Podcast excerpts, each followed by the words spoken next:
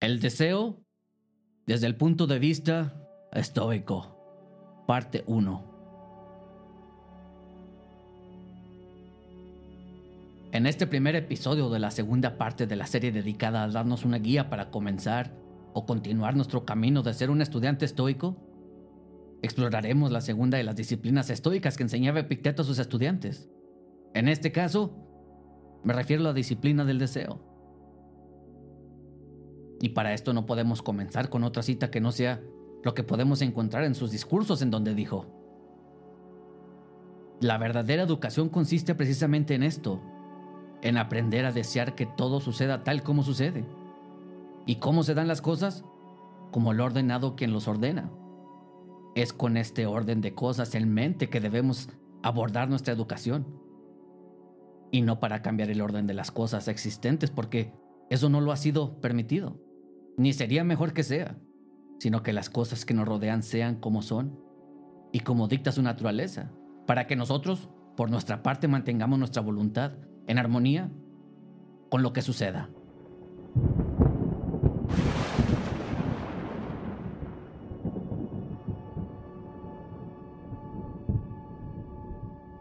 Una vez que tenemos una comprensión adecuada de la disciplina del asentimiento, la cual hablamos extensamente en el episodio anterior, estaremos listos para asumir la disciplina del deseo, que corresponde al estudio y la práctica de la física estoica. La disciplina del deseo es una poderosa herramienta que puede transformar nuestras vidas en una que va de acuerdo con la naturaleza. Además, como señala Epicteto en otro de sus discursos, la disciplina del deseo es la que más urgencia requiere de las tres disciplinas. Sin embargo, para hacer uso de estas herramientas, primero debemos captar los conceptos estoicos de naturaleza humana y naturaleza cósmica y luego comprender la relación entre estas dos naturalezas. En última instancia, la disciplina del deseo implica poner nuestra voluntad en congruencia con la naturaleza.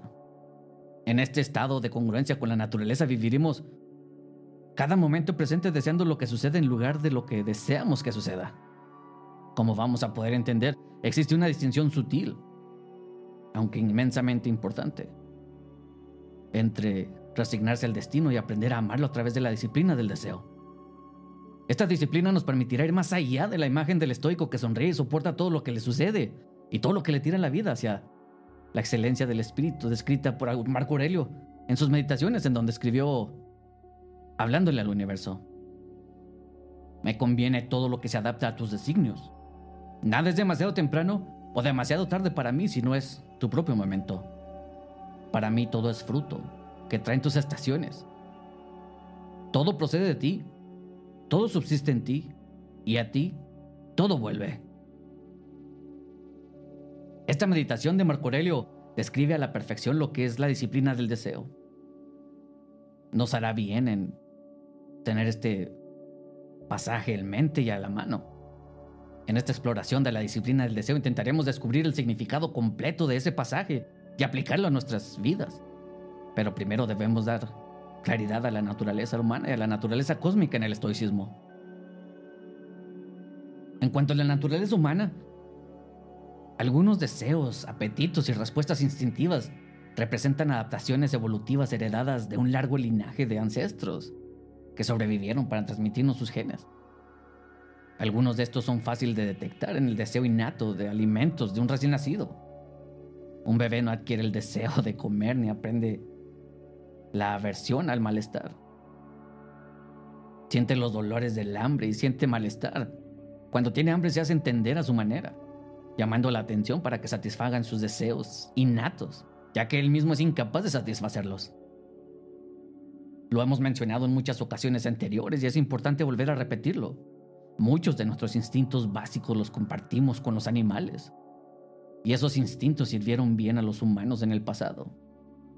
Desafortunadamente, los deseos naturales, cuando se combinan con la creatividad y la imaginación humana, a menudo buscan satisfacer de maneras que son perjudiciales para nuestro bienestar físico y psicológico.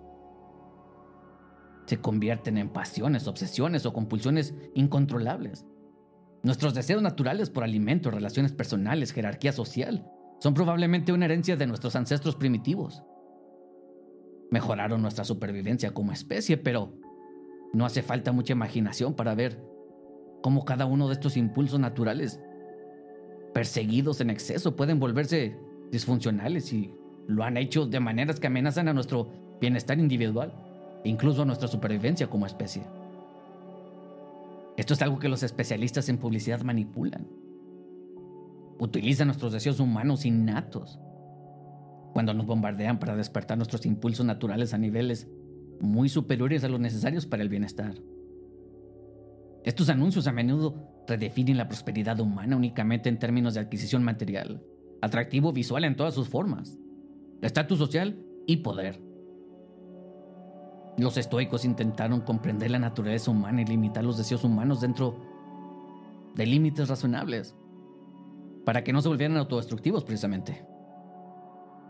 Esto es lo que dio lugar al dicho estoico, vivir según la naturaleza. Los estoicos no eran ascetas, no estaban sugiriendo que usáramos pieles de animales, viviéramos en cavernas y que volviéramos a nuestra herencia de cazadores. Los humanos deberían desear lo que es natural para la humanidad. Aquello para lo que la naturaleza nos diseñó para desear. Sin embargo, la búsqueda de nuestros deseos, más allá de lo que es natural para nosotros como ser humano, puede provocar dolor físico, psicológico y conflictos humanos. Una revisión superficial de la historia humana revela que la mayoría de los conflictos intrapersonales y las guerras son a menudo el resultado de deseos de cosas de riqueza, fama, honor, poder, que no son necesarias para nuestra felicidad. Se crea una desesperación y tragedia humana cuando damos rienda suelta a los impulsos innatos de nuestra naturaleza humana, sin estar limitados por ningún sistema racional de valores que promuevan el bienestar y la justicia universales. En los discursos de Epicteto encontramos la siguiente pregunta. ¿Qué otra cosa es la tragedia sino la representación en versos trágicos de los sufrimientos de los hombres que han atribuido gran valor a las cosas externas. Nuestra voluntad es el mecanismo mediante el cual podemos controlar nuestros deseos y la disciplina del deseo proporciona las herramientas para conformar nuestra voluntad humana a la naturaleza cósmica. En cuanto a la voluntad humana, fue Perjadot el que dijo que los primeros estoicos delinearon dos funciones dentro de nuestros principios rector, el asentimiento y el impulso activo. Epicteto y Marco Aurelio descompusieron el impulso activo de la voluntad humana en dos funciones distintas y crearon así una tercera función del principio rector, el deseo. Esto amplió el deseo y dio claridad a la secuencia de la que hablamos en el episodio anterior en la disciplina del asentimiento. Impresión, asentimiento, deseo, impulso. Cada apunta que las tres disciplinas estoicas corresponden a estas tres funciones de la voluntad. Asentimiento, deseo e impulso. Obviamente las impresiones no están sujetas a ninguna disciplina porque no podemos controlar qué impresiones se nos presentan. Nos hacemos responsables de nuestras respuestas a las impresiones después de que no las presentan. Ahora, podemos empezar a ver la naturaleza interrelacionada del asentimiento el deseo y el impulso de actuar. Expandiremos en este tema en el próximo episodio, pero ahora es importante reconocer por qué, las, por qué nuestras buenas intenciones a menudo no alcanzan el objetivo. Generalmente intentamos intervenir en el proceso de impresión, asentimiento, deseo e impulso. En la última etapa, el impulso de actuar. la impresión de una mujer guapa, un hombre apuesto, un auto de alta gama se presenta a nuestro principio rector justo con el juicio de valor. Eso es bueno para mí y mi autoestima. Es de ahí de donde asentimos a la impresión y desencadenamos el deseo por esa persona, comida, trabajo, auto, objeto, etc.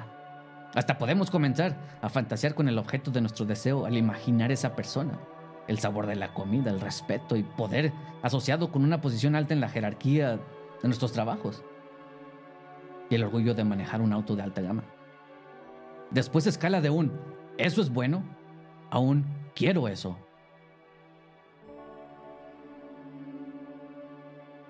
En ese momento, el deseo invoca nuestra voluntad de actuar, nuestro impulso. Este proceso crea un deseo emocional por algo que para los estoicos es indiferente, porque está fuera de nuestro control. La atracción de los deseos y su poder para ganarle a nuestra voluntad es expresada por Heráclito de la siguiente manera. Es difícil luchar contra la pasión, porque todo lo que quiere lo compra a costa del alma. La disciplina del deseo nos ayuda a detener las pasiones o emociones. Por eso en este programa repetimos continuamente lo que Epicteto, gracias a Reno, sabemos que enseñó que controlar nuestras pasiones a través de la disciplina del deseo es la más urgente de las tres disciplinas. En sus discursos podemos encontrar las siguientes palabras. El deseo es lo que provoca perturbaciones, confusiones, desgracias y calamidades, y causa dolor, lamento y envidia, haciendo que la gente tenga envidia y celos, con el resultado de que nos volvemos incapaces de escuchar razones. A diferencia de los platónicos, los estoicos dividen la psique de los humanos en una parte racional y una parte irracional, en una pelea sobre el control que nunca termina. Los platónicos imaginaban una batalla entre una bestia salvaje que serían las pasiones y la razón gobernante o simplemente puesto la razón que intenta controlar a la bestia. En cambio, los estoicos veían una criatura racional fuera de contacto con su verdadera naturaleza, un ser humano que actúa como un animal. Los estoicos creen que la solución es poner nuestro principio rector de acuerdo con la naturaleza para que podamos percibir la verdad saber quiénes somos realmente y vivir como humanos de acuerdo con la naturaleza cósmica.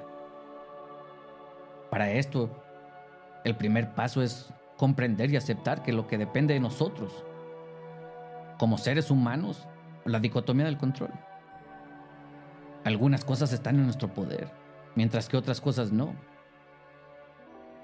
Dentro de nuestro poder está en la opinión, la motivación, el deseo, la aversión. Y en una palabra, todo lo que es obra nuestra. No están en nuestro poder, nuestro cuerpo, nuestra propiedad, nuestra reputación, nuestro cargo y en una palabra, todo lo que no sea obra nuestra. La dicotomía del control de Epicteto es un paradigma demasiado poderoso y simple que puede cambiar la vida de un estoico practicante. La dicotomía del control divide las cosas y eventos en dos categorías.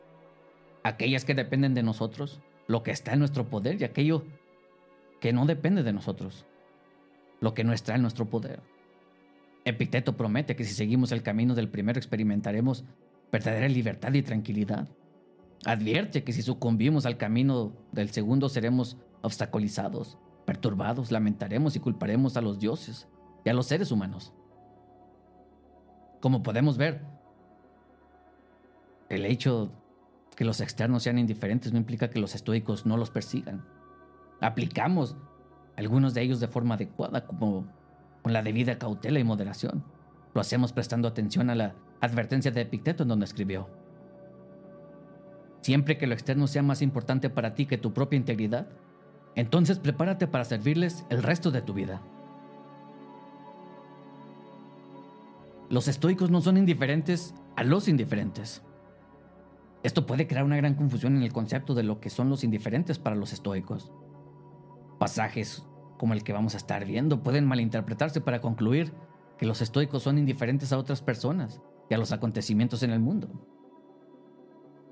Los estoicos utilizaron diversas doctrinas filosóficas en la imagen del sabio estoico ideal, que sería perfectamente racional, sin emociones, indiferentes a sus circunstancias. Tristemente, feliz, incluso cuando fuera atacado por la mala fortuna. John Sellers describe al sabio estoico de la manera perfecta. Sin embargo, a menudo se malinterpreta su significado de perfecto. Esta filosofía no enseña ni aprueba un estado de indiferencia psicológica hacia el mundo exterior. Esta mentalidad solo es contra la naturaleza humana, sino que también entra en conflicto con la famosa doctrina estoica de la oikeosis que declara que es nuestro deber ampliar nuestro impulso innato hacia la autoconservación para incluir a todos los seres humanos y al cosmos en su conjunto. Los estoicos aplican el término apatía tanto al sabio como al malo, por diferentes motivos. A los sabios porque su virtud no les permite ser víctimas de los deseos, y a los malos porque son duros e implacables.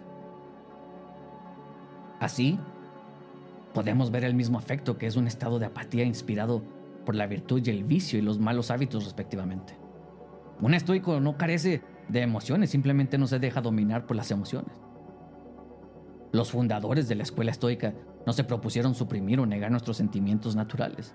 Más bien fue su esfuerzo tanto en psicología como en ética. Determinar cuáles son realmente los sentimientos naturales de los humanos. Su objetivo no era eliminar los sentimientos como tales de la vida humana, sino comprender qué tipos de respuestas efectivas tiene una persona que estuviera libre de falsas creencias.